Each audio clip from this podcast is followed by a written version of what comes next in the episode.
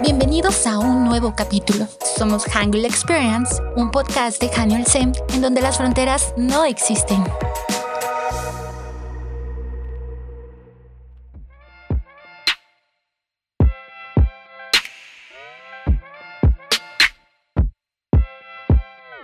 No tienes que ser un genio, un visionario o graduado para tener éxito. Todo lo que necesitas es perspectiva y un sueño. Michael Dell, fundador de Dell.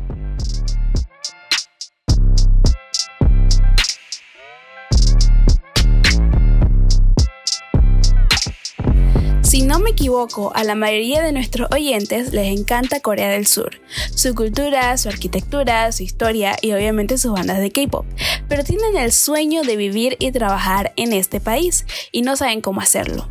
Es por eso que desde Hangul Experiences hemos preparado este episodio con toda la información que ustedes, nuestros queridos oyentes, deben conocer si quieren cumplir su sueño de trabajar en este país.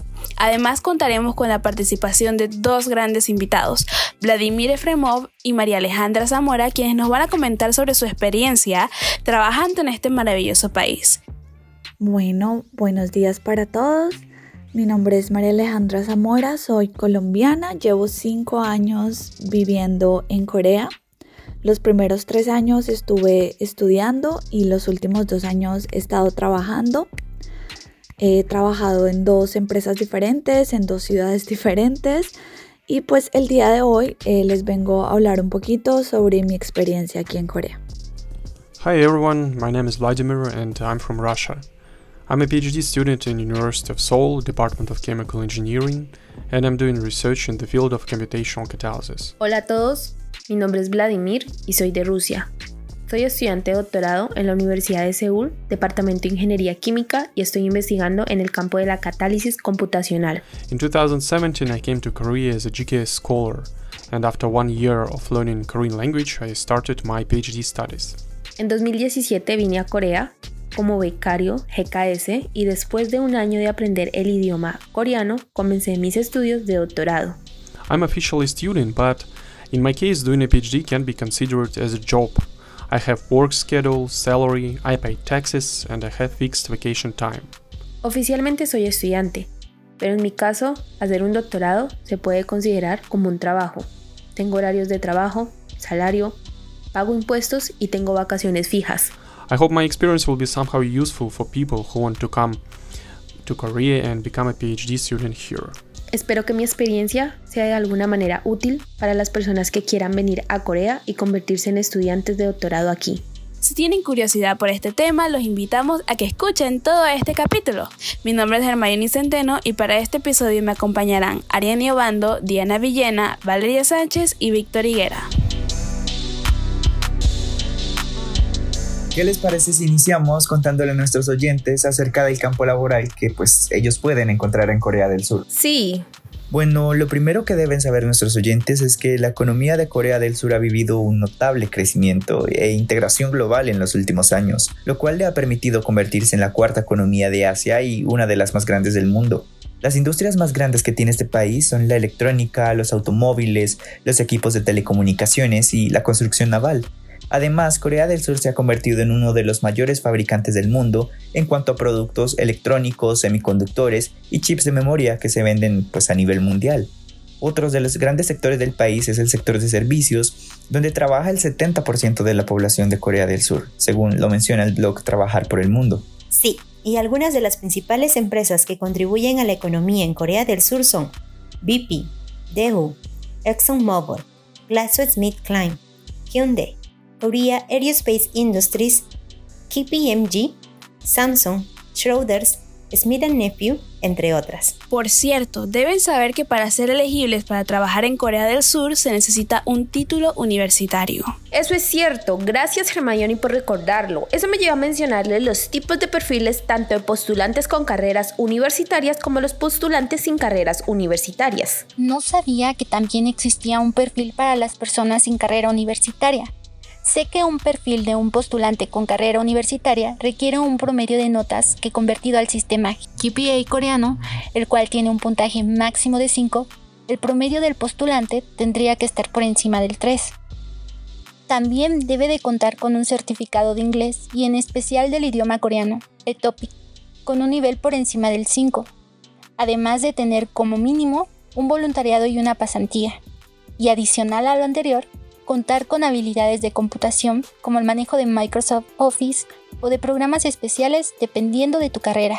Valeria, ya que estás mencionando un poco del perfil del postulante con carrera universitaria, quisiera agregar que en el caso de un postulante extranjero como nosotros, requiere de ciertas habilidades blandas, porque se espera que se adapte a la cultura laboral en Corea, es decir, que se tiene que acomodar a la jerarquía de la compañía y esforzarse porque todos estén satisfechos con el propio desempeño laboral.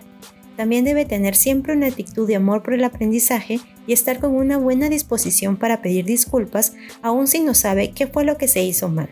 Y uno que para mí es importante es que debe acostumbrarse a llegar temprano antes que todos y salir después de que los jefes y compañeros se vayan, con el fin de dar una buena impresión con los demás. Wow, desconocía toda esta última parte. Había escuchado hablar del palipali, pero de nada más. Gracias, Diana, por tu comentario. Es información muy importante para todos. Y Víctor, ya que mencionaste el palipali, aquí voy a hacer un paréntesis. Para los que no saben qué significa palipali, es realizar lo más pronto posible todas las tareas que te encomiendan, debido a que los jefes tienen que revisar lo realizado y deben contar con tiempo antes de su entrega. Ahora sí, Continuando con el tema, quisiera comentarles de otras habilidades blandas que deben desarrollar los extranjeros que llegan a trabajar a Corea. Una de ellas es que se espera que seamos proactivos, no solo con el trabajo, sino con las necesidades que pueden llegar a tener nuestros compañeros o jefes día a día. Y eso también tiene un nombre como pali pali, pero en este caso se llama nonchi. Otra habilidad que debemos tener muy presente es asistir a las cenas después del trabajo para interactuar con nuestros compañeros y jefes, con el fin de conocernos mejor y así mejorar el desempeño del equipo. Y a eso se le conoce como HOSIC. Hasta el momento hemos compartido información muy importante para nuestros oyentes, como es el tema de un postulante con carrera universitaria, pero a mí me causa curiosidad saber, ¿cuál es el perfil de un postulante sin carrera universitaria? Ariani, ¿podrías comentarnos acerca de este tema? Claro que sí, Hermione. En el caso de las personas que no cuentan con carreras universitarias, no hay un perfil como tal definido, pero existe la posibilidad de que puedan trabajar mayormente en un horario part-time que los limita a trabajar 20 horas a la semana en puestos de servicio al cliente como de meseros o de atención en una tienda de conveniencia, entre otros. Adicional, otro tipo de trabajo que podrían realizar solamente si tienen un buen nivel de coreano e inglés es el de niñera o guest house, en donde el sueldo suele ser mayor que los otros pues mencionados. Trabajos un poco demandantes, pero la buena noticia es que aún existe la posibilidad de trabajar en Corea del Sur si no cuentas con una carrera profesional. Sí, por eso chicos y chicas que nos están escuchando, motívense a mejorar su coreano y su inglés para que puedan cumplir el sueño de trabajar en este maravilloso país. Recuerden que en Hanulsen ofrecemos cursos de coreano y de inglés. Pueden encontrar los cursos en nuestra página web www.hanulsen.com o visitar nuestra página en Instagram arroba Hanulsen para mayor información.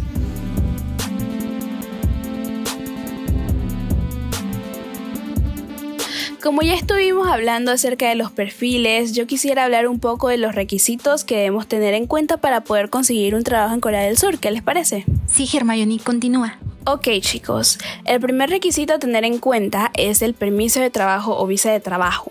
El sistema de visas en Corea del Sur es relativamente complejo y hay varios diferentes tipos de visas para diferentes propósitos.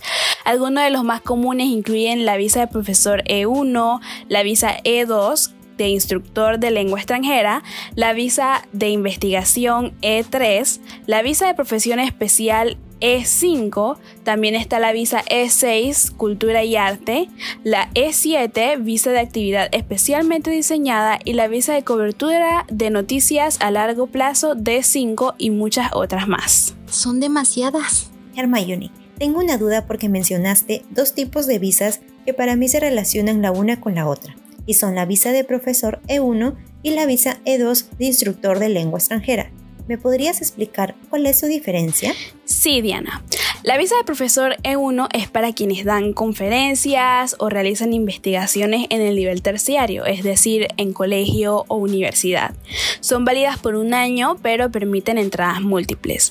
Se puede renovar año a año y en casos excepcionales se puede permitir por periodos de tiempo más largos, mientras que la visa E2, que es de instructor de lengua extranjera, es para instructores de un idioma extranjero, por ejemplo el inglés, pero para una empresa privada en un nivel superior al elemental o en el nivel elemental en el que el solicitante va a ser asistente. La visa permite entradas múltiples y se otorga por dos años y es renovable. Ya entendí. Gracias, Hermione. Vale, el tema de las visas es complejo.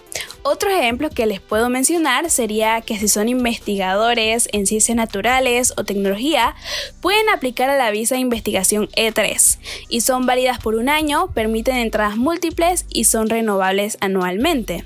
En algunos casos se pueden permitir hasta por 5 años. También están las de especialistas en ciencias naturales y tecnologías, que es la visa de orientación tecnológica E4, que permiten entradas múltiples y también es renovable. Hermione, yo tengo una pregunta. ¿Para la visa E6 de cultura y arte sería solamente para personas que se relacionan con el arte y deportistas? No. ¿O para quiénes más? También incluye a personas que trabajan en las industrias del entretenimiento y es una visa de un año renovable y de múltiples entradas. Y en el caso de la visa de cobertura de noticias a largo plazo, D5, como su nombre lo indica, es específicamente para reporteros de medios extranjeros y supongo que es una visa de entrada única, válida por tres meses y renovable en intervalos de un año, ¿cierto? Sí, Diana, estás en lo correcto. Pero... Si yo soy abogada, colocando como ejemplo, ¿A qué visado puedo aplicar, Hermione? En ese caso sería la visa de profesión especial E5, que es para profesiones específicas como abogados, arquitectos o desarrolladores de software. Los solicitantes deben cumplir con los requisitos de licencia tanto a nivel internacional como en Corea del Sur. Y la visa permite entradas múltiples y tiene duración de un año y es renovable. Vale, Hermione. Gracias por tu aclaración. Como Hermione ya nos explicó algunos de los tipos de visado, a mí me gustaría saber, y me imagino que a nuestros oyentes también, cómo podemos obtener esas visas de trabajo para Corea del Sur. Tengan en cuenta que cada visa de trabajo en Corea del Sur tiene una estipulación diferente. Sin embargo, la mayoría exige que el solicitante presente un formulario de solicitud completo, un pasaporte original, copias y una foto a color estilo pasaporte. Ahora existen otros requisitos que pueden incluir como una copia del contrato de trabajo, los certificados educativos y profesionales, los antecedentes penales y la carta de recomendación. Yo quisiera agregar que otro requisito importante y a tener muy en cuenta es contar con currículum vitae.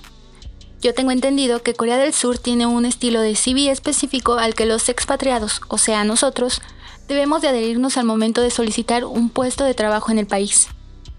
Para obtener los mejores resultados, se recomienda descargar una plantilla de CV estándar de Corea del Sur y completarla con la información relevante. Bueno, para el currículum vitae creo que es muy importante conocer el formato que se usa en Corea porque dependiendo del país la manera en que se presentan las hojas de vida son diferentes. Entonces primero estar familiarizado con el formato que se usa acá, tener claro lo que uno va a escribir en cuanto a las cartas de presentación también, igual tener en cuenta eh, conocer el formato que se usa normalmente.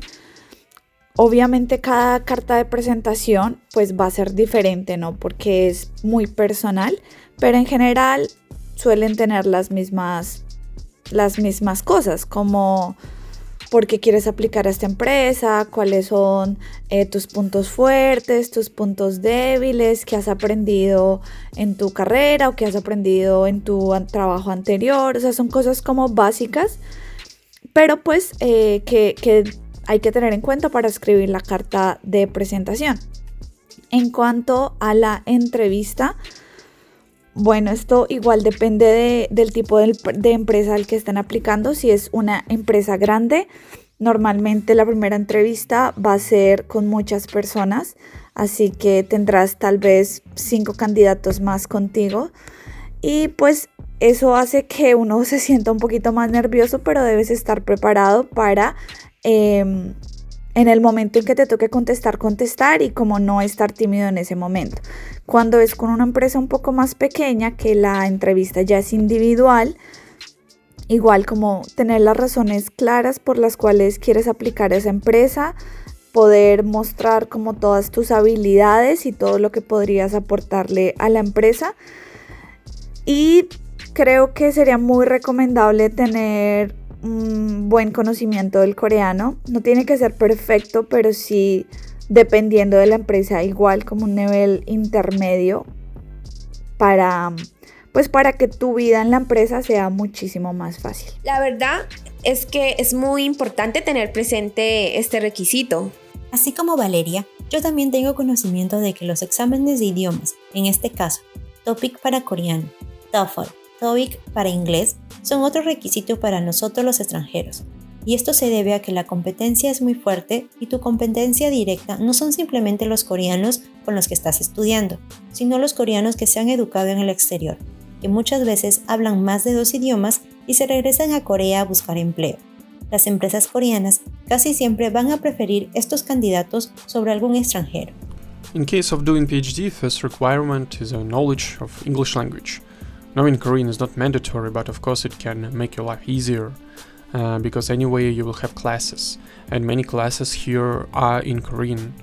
Uh, so it will be very frustrating for you to sit in class and don't understand anything. En caso de realizar doctorado se requiere conocimiento del idioma inglés.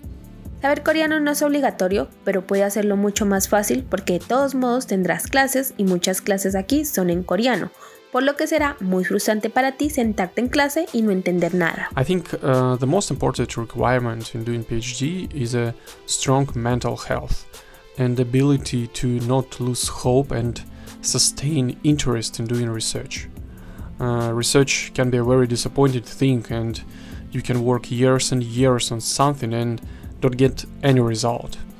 Uh, so it's important to know from the beginning that your success also depends on luck on your supervisor, and on many other things. So work hard, love your research, and don't lose hope. Creo que el requisito más importante para hacer un doctorado es una buena salud mental y la capacidad de no perder la esperanza y mantener el interés por investigar. La investigación puede ser algo muy decepcionante, puedes trabajar años y años en algo y no tener ningún resultado, por eso es importante saber desde el principio que tu éxito también depende de la suerte, de tu supervisor y de muchas otras cosas. Así que trabaja duro, ama tu investigación y no pierdas la esperanza.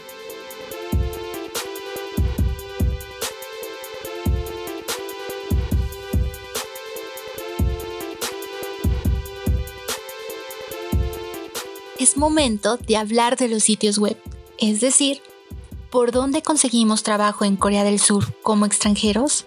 Existen diferentes maneras de aplicar a las empresas, pero creo que el método más efectivo es a través de los motores de búsqueda. Creo que hoy en día eh, funciona así en la mayoría de los países porque vas a encontrar muchísimas ofertas de trabajo y lo puedes hacer todo desde tu casa. Entonces creo que la mejor manera es preparar bien la hoja de vida, preparar bien tu Em, carta de presentación y ponerla en estos sitios web donde las empresas también pueden mirarlo y no solamente tú estás buscando trabajo, sino que pueden haber eh, personas de empresas que pueden mirar tu currículum y te pueden enviar alguna propuesta.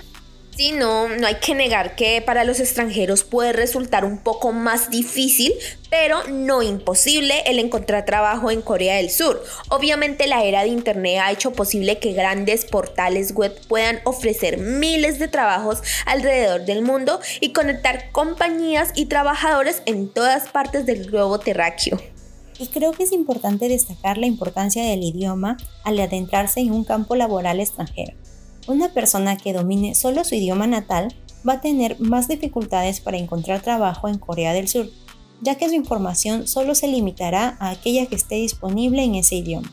Sin embargo, aquella persona que domine el idioma inglés o en el mejor de los casos el coreano, tiene muchas más probabilidades de encontrar un trabajo que sea acorde a sus necesidades, ya que su acceso a información no se verá limitado debido a la barrera del lenguaje.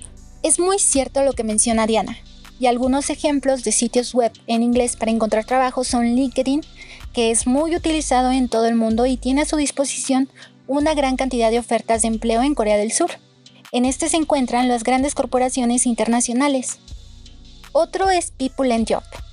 Contiene muchos puestos de trabajo publicados en inglés, ya que su enfoque principal es hacia extranjeros. También tenemos a Craigslist, que es un buscador de empleos que contiene muchos anuncios en inglés. Sin embargo, es poco probable que encuentres un trabajo relacionado con tu carrera u ocupación, ya que su enfoque está en trabajos más casuales, que no requieren de una carrera específica, como bartenders, maestros de idioma, traductores, entre otros. Y por último está Higher Jobs. Este sitio web cuenta con ofertas de empleo para trabajar como profesor de educación superior en universidad. Ahora, si son de aquellos candidatos que sí tienen conocimiento del idioma coreano, puedes probar suerte con los siguientes portales web en coreano que les voy a mencionar, y que ofrecen aún más variedad en ofertas laborales. Comencemos con Job Korea, que ofrece una amplia selección de anuncios en diferentes áreas laborales, desde trabajos permanentes hasta internships o prácticas profesionales. Tenemos a WorkNet. Este portal es uno de los principales en Corea y está bajo el mando del Servicio de Información de Empleo de Corea y brinda muchos servicios como pruebas psicológicas, asesoramientos, etc. Y por último está Saramin, un portal de empleo usado por compañías que ofrecen puestos en varias industrias diferentes y más de uno necesita de algún hablante de idioma extranjero. Como Valeria y Víctor nos acaban de mencionar algunos sitios web de empleo, a mí me gustaría resaltar un método que suele llevarse a cabo en Corea del Sur y enfocado específicamente a los extranjeros y son las ferias de empleo, de las cuales hay dos tipos distintivos. Las ferias de empleo dirigidas hacia residentes extranjeros y las ferias de empleo dirigidas a estudiantes extranjeros en Corea. Muy interesante lo que mencionas Hermione con respecto a las ferias de empleo. Son un excelente método para conseguir trabajo. En fin, oyentes, hay muchas oportunidades para los extranjeros y específicamente en el área de la enseñanza de idiomas, pero no es el único tipo de trabajo disponible para nosotros los extranjeros. La tecnología de la información, la ciencia, la investigación, la salud y los negocios son áreas en las cuales se ofrecen muchos puestos de trabajo en Corea del Sur.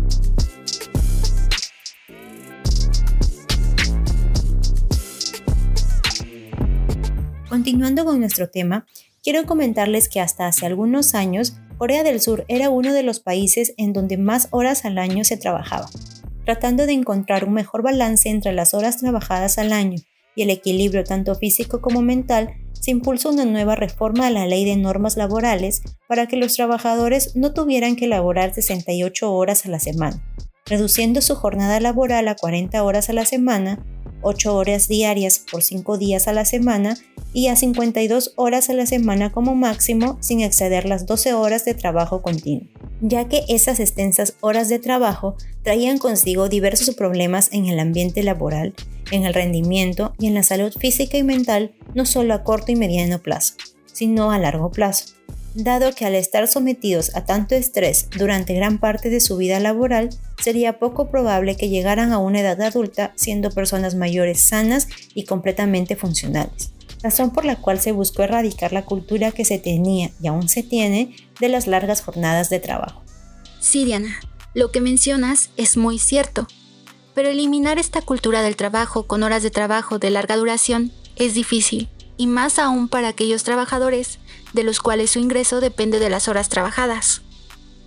Y si a eso se aporta que su salario sea el salario mínimo, se da por entendido la razón por la cual ese trabajador optará por trabajar más horas de las permitidas o estipuladas, así como los trabajadores de edad más avanzada y los trabajadores que pertenecen a pequeñas empresas o empresas en crecimiento. Sin embargo, actualmente esta nueva normativa sí ha sido adoptada de mejor manera por las empresas grandes. Hablándoles un poco de la reforma, nosotros hemos decidido sacar tres puntos a considerar que queremos que el público escuche. Uno, esta reforma hará que las jornadas de trabajo se ajusten al tiempo promedio dentro de la Organización para la Cooperación y el Desarrollo Económicos. Dos, las grandes empresas redujeron las jornadas de sus trabajadores a 52 horas máximo a la semana. Sin embargo, sigue existiendo una fuerte presencia de empleados que siguen haciendo jornadas de trabajo largas, ya que cuando cumplen con las horas límites de la nueva regulación hacen horas extras, lo que sigue siendo una práctica habitual entre los trabajadores. Y tres, de cada cinco trabajadores dos seguirán laborando más de 52 horas. Es interesante que en un país como Corea del Sur se tenga este tipo de reformas. Como dicen por allí, trabajar más horas no siempre implica eficiencia. Sí chicos, aunque esta reforma no ha sido de manera completa una solución a la sobreexplotación que tenían los trabajadores en Corea del Sur, pasó de ser un país donde sus trabajadores laboraban 2.069 horas al año en 2016 a 1.908 horas en el 2020, ocupando el cuarto puesto solo detrás de Colombia con 2.172 horas, México con 2.124 horas y Costa Rica con 1.913 horas. Aún así es uno de los países desarrollados en el que sus trabajadores hacen las jornadas laborales más largas. In my case, I'm lucky and I have a normal schedule from 10 to 6, but other labs in my department have schedule with uh, about 11-12 hours per day And I think it's very common for many labs here in Korea. En mi caso, tengo suerte y tengo un horario normal de 10 a 6, pero otros laboratorios en mi departamento tienen horarios de 11 o 12 horas por día y creo que es muy común para muchos laboratorios aquí en Corea. But it's also changing now and I know some labs in some universities made working schedule better and less strict. But uh, of course sometimes I have to stay in lab till night and work from home also. and it basically depends on your research. Pero también está cambiando ahora y sé que algunos laboratorios en algunas universidades pueden trabajar en horario mejor y menos estricto, pero a veces tengo que quedarme en el laboratorio hasta la noche y trabajar. También desde casa y básicamente depende de su investigación. Uh, Korea is not like Western Europe and I heard stories from people who did PhD in Germany or Sweden and in their cases uh, they couldn't stay longer in lab because in this case supervisor would have some problems. And in many European countries PhD students are protected by law. Um, in Korea there is no such thing and everything basically depends on your professor. So before uh, starting your PhD please discuss this question with him or you can be very very surprised. Korea no es como Europa Occidental, y escuché historias de personas que hicieron doctorados en Alemania o Suecia y sus casos no podían permanecer más tiempo en el laboratorio porque en este caso el supervisor tendría algunos problemas. Y en muchos países europeos los estudiantes de doctorado están protegidos por la ley. En Corea no existe tal cosa y básicamente todo depende de su profesor. Así que antes de comenzar su doctorado, discuta esa pregunta con él o puede sorprenderse mucho. El horario de trabajo regular es de 9 de la mañana a 6 de la tarde o de 8 de la mañana a 5 de la tarde. Es lo que se usa normalmente en cualquier empresa. En cuanto a si se respetan o no, a veces se respeta y a veces no. Esto depende igual de cada empresa. Normalmente tú no vas a ver a las personas que salgan a la hora en punto. O sea, si tu trabajo es hasta las 6 de la tarde, tú no vas a ver a nadie saliendo a las 6 en punto, porque está mal visto. Está mal visto que tú apenas salga, eh, cambie el reloj de una vez salgas, está muy mal visto y nadie lo hace. Normalmente la gente espera 10, 15 minutos, pero hay gente que espera mucho más tiempo, espera hasta que el jefe se vaya y si el jefe se quiere quedar hasta las 7, 7 y media, hay gente que literal se queda ahí solo esperando a que el jefe se vaya. Así hayan acabado todo su trabajo. Como que ellos piensan, no puedo irme porque mi jefe está trabajando y no es justo con él. Así no le ayuden, igual no se van. En muchas empresas, sobre todo en las empresas antiguas, que muchos años, todavía manejan esto bastante. En las empresas eh, un poco más, más actuales, más jóvenes, tratan de, que no suceda tanto esto, entonces normalmente a la gente saldría a las 6 y 15, 6 y media, que obviamente si algún día, o sea, algún día puedes salir a las 6 en punto y como que no te van a mirar mal si lo haces una vez cada, no sé, un par de meses. Pero si lo haces a diario, sí lo van a ver muy mal. Entonces, aunque te quedes media hora más, este tiempo realmente no te lo van a pagar ni nada. En mi caso yo trataba de salir por ahí a las 6 y 10, 6 y 15 cuando había terminado todo. Muchas veces era la primera o la segunda en salir, pero había veces que literal ya había terminado y nadie salía y yo me sentía muy mal porque veía que todo el mundo tenía tanto trabajo y yo ya había acabado mi parte, entonces a veces también me quedé sentada esperando a que alguien saliera y apenas esa persona salía, yo salía. Porque sí, como que, como que se siente mal uno salir tan rápido y que ellos se queden ahí trabajando. Esto es algo muy coreano, la verdad.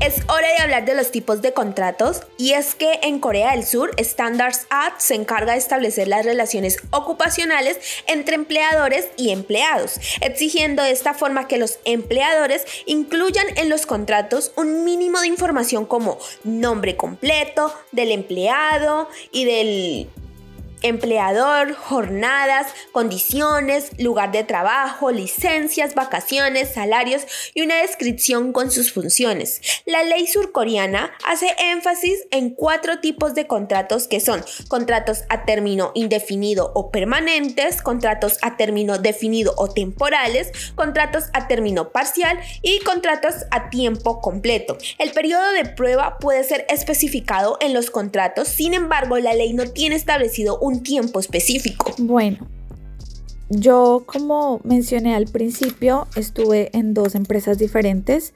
La primera empresa en cuanto al, contrato de trabajo me lo dieron en inglés y en coreano. En la segunda empresa solo me lo dieron en coreano. Entonces, recomiendo que si el nivel de coreano que ustedes tienen no es muy alto, que le pidan a su jefe que les dé al menos la versión en inglés, porque nunca deben firmar un contrato sin estar de acuerdo con todas las cláusulas que están ahí. Entonces eso es como muy importante. Normalmente los contratos son bastante similares a los de los coreanos. Son como las mismas reglas de acuerdo al pues a la ley de para el trabajo aquí en Corea, porque pues las empresas tienen que seguir eso, pero hay cosas que pueden cambiar, por ejemplo, referente a tus días libres, cada empresa maneja eso un poco eh, a su manera, o si tienes que trabajar los sábados, eh, hay empresas que sí, hay empresas que no, entonces como que dependiendo de cada empresa tu contrato puede variar un poco. En mi primera empresa por ejemplo, yo tenía que trabajar los sábados una vez cada dos meses, si no estoy mal. Entonces, eso no era con pago extra, era como parte del contrato, eso estaba ahí escrito. También te dice cuántos días de vacaciones te dan en esa empresa. No recuerdo bien, pero si no estoy mal, son como 12, 13 días al, al año.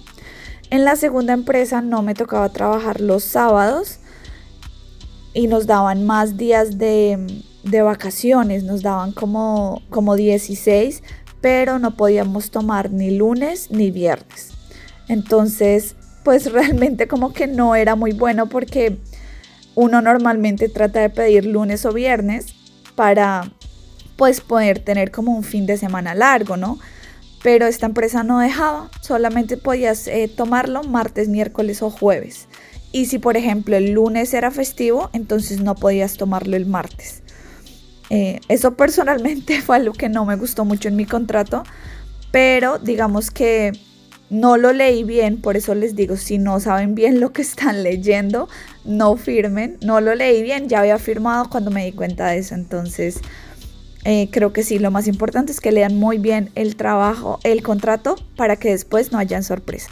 En cuanto a la culminación del contrato, el empleador se deberá encargar de dar un preaviso de 30 días antes de su objeto de renuncia o de lo contrario deberá pagar el equivalente a 30 días de trabajo y esta regla solamente se omite en casos de fuerzas mayores como desastres naturales, actos ilícitos del trabajador, entre otros.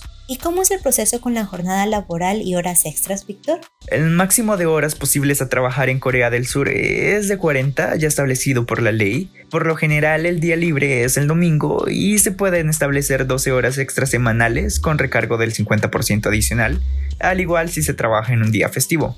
Hemos llegado a un tema que a muchos nos interesa, los salarios. Les comento que en cuanto a los salarios, existe un estigma de poseer un salario medio elevado desde la perspectiva de los puestos de empleos más solicitados y mejor pagados para extranjeros, como lo son los de maestros de inglés. Los salarios suelen variar dependiendo pues de la península donde se resida. Sin embargo, el salario mínimo legal vigente desde su última actualización en 2021 es de 1.646 dólares, marcando así un incremento del salario mínimo legal interprofesional que es de 1,51%, definitivamente un crecimiento más elevado al del año 2020 que fue de 0,6%. Complementando lo que menciona Ariani, por otro lado, el salario medio del cual tanto se especula, desde sus últimas actualizaciones en el 2020, se ha dado un decrecimiento de este. El valor del salario medio en Corea es de 46.020.316 wons anuales, aproximadamente 37.877 dólares, lo cual equivaldría a 3.157 dólares por mes. El salario medio cayó 1.393 dólares anuales, en comparación con el año 2019. Bueno, los beneficios y los incentivos cambian de acuerdo a las empresas. Hay empresas que te puedan dar muchos beneficios y otras que no tanto. En este caso, en, en mi caso personal, en la empresa que trabajo ahorita, por ejemplo, a final de año miran mi desempeño durante todo ese año, cómo fue mi trabajo y todo. Y si el director considera que hice un buen trabajo, eh, me da un bono. Esto es algo que no lo hacen muchas empresas, pero en la empresa donde trabajo sí. También algo que yo hablé al momento de firmar el contrato, que no es algo que se lo dan normalmente a los coreanos, pero al nosotros ser extranjeros y en mi caso al, al ser de Colombia, que estoy tan lejos, que mi país queda tan lejos, es algo que yo siempre hablo al momento de firmar un contrato. También lo hablé en las otras dos empresas en las que trabajé. Y eh, yo le hablé al señor, a mi jefe, yo le hablé sobre las vacaciones. Porque aunque yo no viajo a Colombia cada año porque es muy caro y necesito mucho tiempo, sí le dije que necesitaba viajar cada dos o tres años y que necesitaba un buen tiempo, o sea, mínimo por poquito 15 días, porque si no realmente el viaje no vale la pena, porque igual son muchas horas de vuelo y es mucho lo que hay que pagar para estar una semana, o sea, realmente no paga. Entonces, en esta empresa, por ejemplo, él me dijo que no habría ningún problema, que él entendía y que lo máximo que me daría sería un mes lo cual es muchísimo tiempo. En la empresa anterior me ofrecían solamente 18 días y en la primera solo me ofrecían 15 días. Entonces, esta empresa al ofrecerme un mes fue una de las cosas que más me motivó a comenzar a trabajar con ellos, porque de verdad esto es casi imposible conseguirlo aquí en Corea. Eso es algo que me gusta mucho. También, esto es algo que por ley las empresas pueden darte, pero no todo el mundo, eh, no todas las empresas te lo ofrecen. Y es que cuando uno tiene hijos, uno puede pedir hasta un año de descanso. O sea, que puedas estar con tu bebé un año y después vuelvas a tu trabajo como si nada. Yo en estos momentos no, no tengo hijos ni, ni tengo planes en el momento, pero me parece que el hecho que esté en el contrato de trabajo, que es posible hacerlo, que te lo van a te lo van a permitir una vez decidas hacerlo, me parece que es un beneficio muy grande porque aunque legalmente tú podrías hacerlo, hay muchas empresas que harían todo lo posible para que renunciaras eh, o para que no tomaras esa licencia como tan larga. Entonces creo que son los, los, como los beneficios que más me han gustado en la empresa que trabajo actualmente. Ya para finalizar, queremos comentarles algunas de las ventajas y desventajas que tiene trabajar en Corea del Sur. Tenemos los beneficios económicos, ya que las empresas coreanas tienen un buen sistema de salarios y beneficios. En especial las empresas grandes ofrecen a sus trabajadores bonos anuales de acuerdo al estado financiero de la propia compañía. Aporte de pensiones, seguro social, transporte y algunas veces hasta puedes acceder a una vivienda. Otra ventaja que cabe resaltar es la inversión en educación. Las empresas coreanas brindan oportunidades para que su personal pueda aprovechar una variedad de programas de autodesarrollo que le permiten participar en talleres, asistir a seminarios o incluso inscribirse en cursos de idiomas. Otros beneficios educativos son que la mayoría patrocinará anualmente programas de maestría para su personal altamente calificado. Es muy importante lo que Hermione acaba de mencionar porque le permiten al empleado seguir creciendo a nivel profesional. Sí, y además para trabajadores con muchos años de servicio les financian las cuotas escolares de sus hijos desde el jardín de infancia hasta la universidad. También están los almuerzos gratis. La mayoría de las empresas coreanas, así sean grandes y pequeñas, ofrecen almuerzos de una forma u otra. Las empresas más grandes suelen tener un restaurante o cafetería en el lugar que servirá una variedad de opciones para el almuerzo. Cuanto más grande sea la empresa, mejor será la comida que se ofrece. Incluso, no solo se ofrece el almuerzo, sino que a veces incluye también el desayuno y la cena. Además, la comida es supervisada por un nutricionista que planifica el menú semanal, y así se garantiza que el personal coma saludable. Eh, eso es bueno porque como empleados podemos hacernos un ahorro y no tener que comprar por fuera lo que nos podría salir más caro. Claro que sí, Víctor. Y también está el hecho de que te cuidan como empleado, lo cual motiva a dar lo mejor de uno mismo en nuestros trabajos. Otra ventaja muy importante es el seguro médico completo, ya que es estándar como parte de un paquete de compensación para trabajadores coreanos. Pero lo que generalmente también incluye son chequeos físicos regulares, visitas mensuales de enfermeras a la oficina y a veces incluso un entrenador personal en el lugar. Y los premios para el personal, que reconozcan y premien los logros del personal, es algo que las empresas coreanas hacen bien y con frecuencia. Por lo general se utilizan los eventos anteriores para reconocer al personal de alto rendimiento y recompensarlos con bonificaciones y con una gran variedad de otros beneficios. Todas esas ventajas que se mencionaron son muy buenas y llamativas. A la vez, existen muchas otras como cenas pagadas para reuniones del personal, eventos de la empresa, etc. Pero les resaltamos las más importantes. In my country, you can't do a PhD and not have an additional place to work because usually scholarship is very small. And here you can find a PhD position with a relatively good salary. And then two times per year I go to conferences and in my case I didn't pay for them because it's coming from research money. En mi país no puedes hacer un doctorado y no tener un lugar adicional para trabajar porque generalmente la beca es muy pequeña y aquí puedes encontrar un puesto de doctorado con un salario relativamente bueno. Y luego dos veces al año voy a conferencias. En mi caso, no las pagué porque viene de dinero de investigación. I've already visited Jeju two times and uh, will go soon there again. I visited other cities, tried a lot of local food, met many interesting people uh, just because of conferences and I think it's very amazing. Ya he visitado Jeju dos veces y pronto volveré allí. Visité todas las ciudades, probé mucha comida local, conocí a mucha gente interesante solo por las conferencias y creo que es increíble. Also we often have hueshiks. Uh, hueshik it's when you have meal with your co-workers and in my case we have it once per week once per two weeks when we together and discuss research results. It's usually free because for koreans eating with your co-workers is a tradition so it can be officially paid from research money. And you can try a lot of new food and have fun with your co-workers And uh, I also have a free coffee every day in my lab. También tenemos a menudo Hoshi, que es cuando comes con tus compañeros de trabajo y en mi caso lo tenemos una vez por semana o una vez cada dos semanas cuando nos reunimos y discutimos los resultados de la investigación.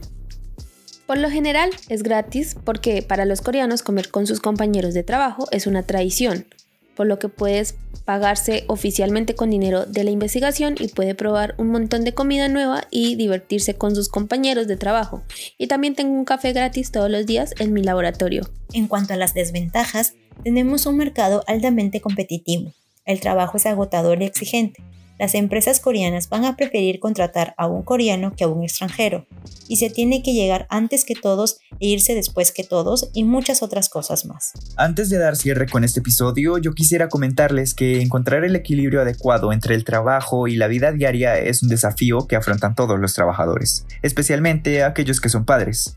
La capacidad de combinar con éxito el trabajo, los compromisos familiares y la vida personal es importante para el bienestar de todos los miembros de una familia. Los gobiernos pueden ayudar a resolver este asunto al estimular prácticas laborales, solidarias y flexibles que faciliten a los padres de familia el logro de un mejor equilibrio entre el trabajo y la vida personal. Sí, Víctor. Y un aspecto importante del equilibrio laboral personal es el número de horas que una persona trabaja. La evidencia sugiere que un horario de trabajo largo puede resultar perjudicial para la salud, poner en peligro la seguridad y aumentar el estrés. En Corea, el porcentaje de empleados que tienen un horario de trabajo muy largo es mucho mayor que el promedio de la Organización para la Cooperación y el Desarrollo Económicos, de 11%. Cuanto más trabajen las personas, menos tiempo tendrán para dedicarlo a otras actividades, como el tiempo que pasan con otras personas, el ocio, comer o dormir. La cantidad y la calidad del tiempo libre son fundamentales para el bienestar general de las personas y pueden generar beneficios adicionales para la salud física y mental. En Corea, los empleados de tiempo completo dedican de media el 61% de su día, 14.7 horas, al cuidado personal, comer, dormir, etc., y al ocio, vida social con amigos y familiares, pasatiempos, juegos, uso del ordenador y la televisión, etc cifra cercana al promedio de la Organización para la Cooperación y el Desarrollo Económicos de 15 horas. Esto también depende del tipo de empresa en el que estén. En mi caso, en la primera empresa, ellos ya habían trabajado antes con extranjeros. De por sí, cuando yo entré, habían cuatro extranjeros trabajando. Entonces, ellos están acostumbrados a ver extranjeros desde hace muchos años a trabajar con ellos, entonces el ambiente laboral era como muy amigable, como que nunca te, te iban a rechazar, nunca te iban a tratar diferente, o sea, eras un empleado más y en general era todo muy muy chévere porque no se sentía ningún tipo de discriminación ni te sentías como con desventajas ni nada. Entonces eso es súper bueno. En mi segunda empresa fue exactamente el, lo contrario. Porque ahí era una empresa un poco más pequeña y yo era la primera extranjera que entraba. Y el resto, eh, pues nunca habían trabajado con un extranjero. Incluso creo que nunca habían como convivido con un extranjero. Entonces, como que al principio fueron muy buena gentes y toda la cosa, pero después ya me empezaba a dar cuenta que no me veían como parte de la empresa, mm, como que siempre eran ellos en grupito y yo aparte no me incluían en muchas de las cosas que hacían o de las decisiones que tomaban. Entonces, eso fue un poquito incómodo, la verdad, porque no estaba acostumbrada a ese trato en la empresa anterior. Entonces, creo que esto depende mucho el, del ambiente, o sea, el ambiente laboral de tu empresa va a cambiar dependiendo si la empresa ya ha trabajado con extranjeros o no y también dependiendo de el tipo de empresa. Si es una empresa muy grande, tal vez como que ya hayan estado extranjeros ahí antes y haya sido como que sea todo muy amigable, pero si es una empresa más bien nueva, pequeña, en una ciudad, de pronto no en Seúl, de pronto en una, en una ciudad pequeña, pues creo que hay más posibilidades de que, de que el ambiente no sea el que uno espera. This is very subjective question because people are different, you're different, and your work colleagues and professor are different. In my case, I have a very kind professor and a super friendly environment in my lab. Esta es una pregunta muy subjetiva, porque las personas son diferentes, tú eres diferente y tus compañeros de trabajo y el profesor son diferentes. En mi caso tengo un profesor muy amable y un ambiente súper amigable en mi laboratorio. I was the third student here and most of the time I was the oldest one. And I think you know how the age of person in Korea is important. Um, maybe someone would humiliate me or be rude with me if I were younger, but uh, it didn't happen. Fui el tercer estudiante aquí y la mayor parte del tiempo también el mayor. Y creo que sabes lo importante que es la edad de una persona en Corea. Tal vez alguien me humillaría o sería grosero conmigo si fuera más joven. And honestly, uh, I think that my lab is super friendly, and I received so much, so much help from other students. And you know, foreigners always need help because you have to find apartment here, make different documents, speak with other Korean uh, people, and um, if your knowledge of Korean language is not perfect, uh, be ready that you will ask for a lot of help to Koreans. And in my experience, most of them are very kind and supportive. Pero no sucedió y sinceramente creo que mi laboratorio es muy amigable y recibo mucha, mucha ayuda de otros estudiantes. Y sabes que los extranjeros siempre necesitan ayuda. Porque tienes que buscar pareja aquí, hacer diferentes documentos, hablar con otros coreanos. Y si tu conocimiento del idioma coreano no es perfecto, pedirás mucha ayuda a los coreanos. Y según mi experiencia la mayoría de ellos son muy amables y solidarios. But of course, I heard some stories about bad environment in some labs. When professor is bad, uh, he humiliates you and doesn't let you to graduate until you publish more papers, or stories about how older people in lab scream at younger ones and force them to stay in lab till night. Uh, but mm, I think it can happen everywhere in any country. And of course, Korea is a unique country with its own mentality. And uh, anyway, it depends on you how you will add, uh, let other people to treat you. And speaking about treating you bad because you're a foreigner, I think there are racists in every country, but I've never had such problems here, and I'm sure that most Koreans are very tolerant, friendly, and really don't care about your nationality. Pero por supuesto escuché algunas historias sobre el mal ambiente en algunos laboratorios, cuando el profesor es malo y te humilla y no le gusta integrarlos hasta que publiques más. O historias sobre cómo las personas mayores en los laboratorios se burlan de los más jóvenes y los obligan a permanecer en el laboratorio hasta la noche. Pero creo que puede suceder en cualquier lugar, de cualquier país, y por supuesto Corea es un país único con su propia mentalidad. Y de todos modos depende de ti, y de cómo actuarás y cómo dejas que otras personas te traten. Y hablando de tratarte mal porque eres extranjero, creo que hay racistas en todos los países, pero nunca he tenido tales problemas aquí y estoy seguro de que la mayoría de los coreanos son muy tolerantes y amigables y realmente no les importa tu nacionalidad.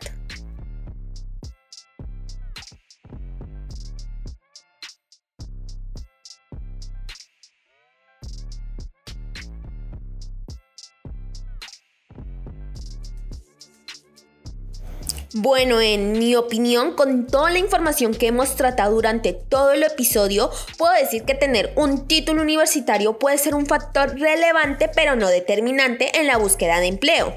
Lo más importante a recalcar es que independientemente del título para ser considerado un buen candidato se requiere una certificación de habla inglesa y coreana. Yo opino que es importante cumplir con todos los requisitos legales del país para una contratación ya sean permisos de trabajo o los diferentes tipos de visado dependiendo de la profesión que se va a ejercer que debemos adaptarnos a su cultura y costumbres sociales y laborales. Un gran ejemplo de esto son los formatos para el currículum vitae.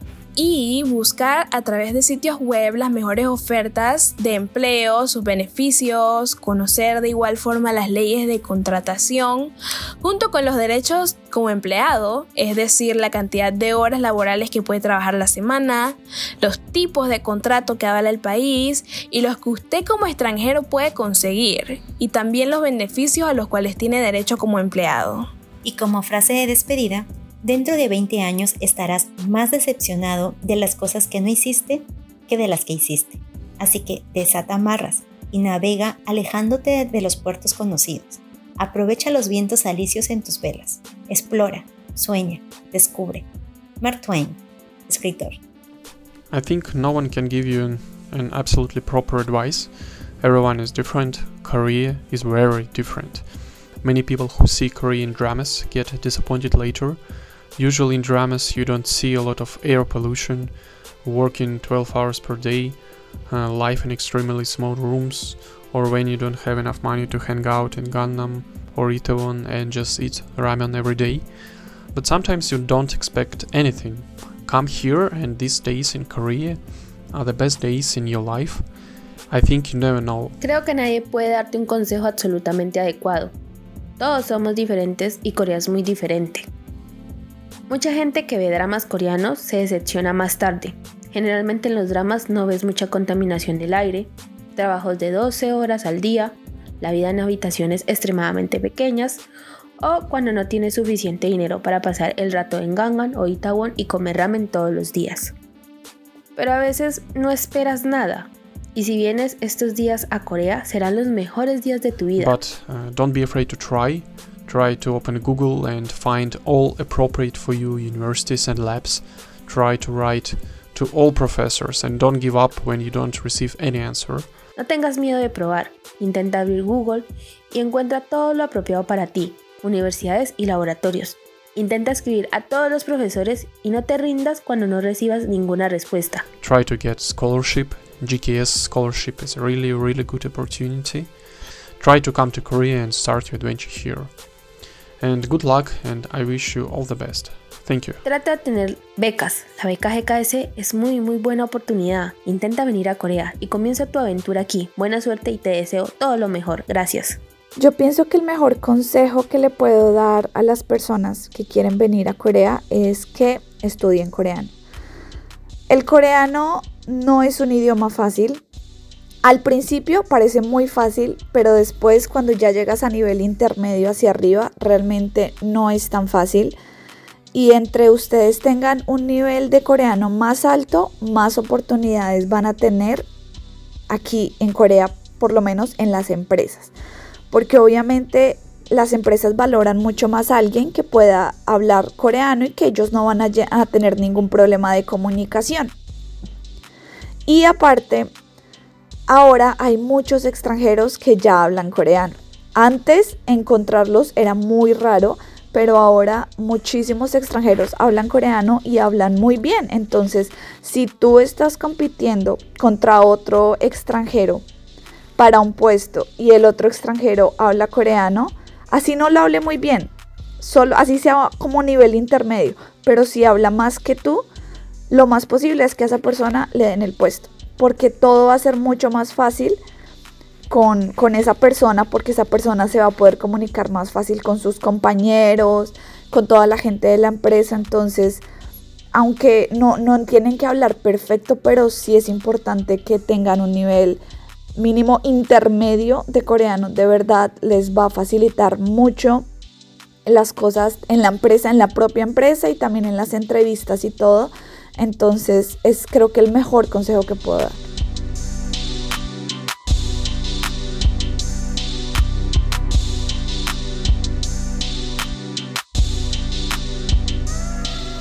Bueno, y eso ha sido todo por este capítulo. Muchas gracias por escucharnos. Los invitamos a que sigan todas nuestras redes sociales para que aprendan más sobre la cultura coreana. Nos encuentran en Instagram, Facebook, TikTok, Twitter y YouTube como Hanulsen.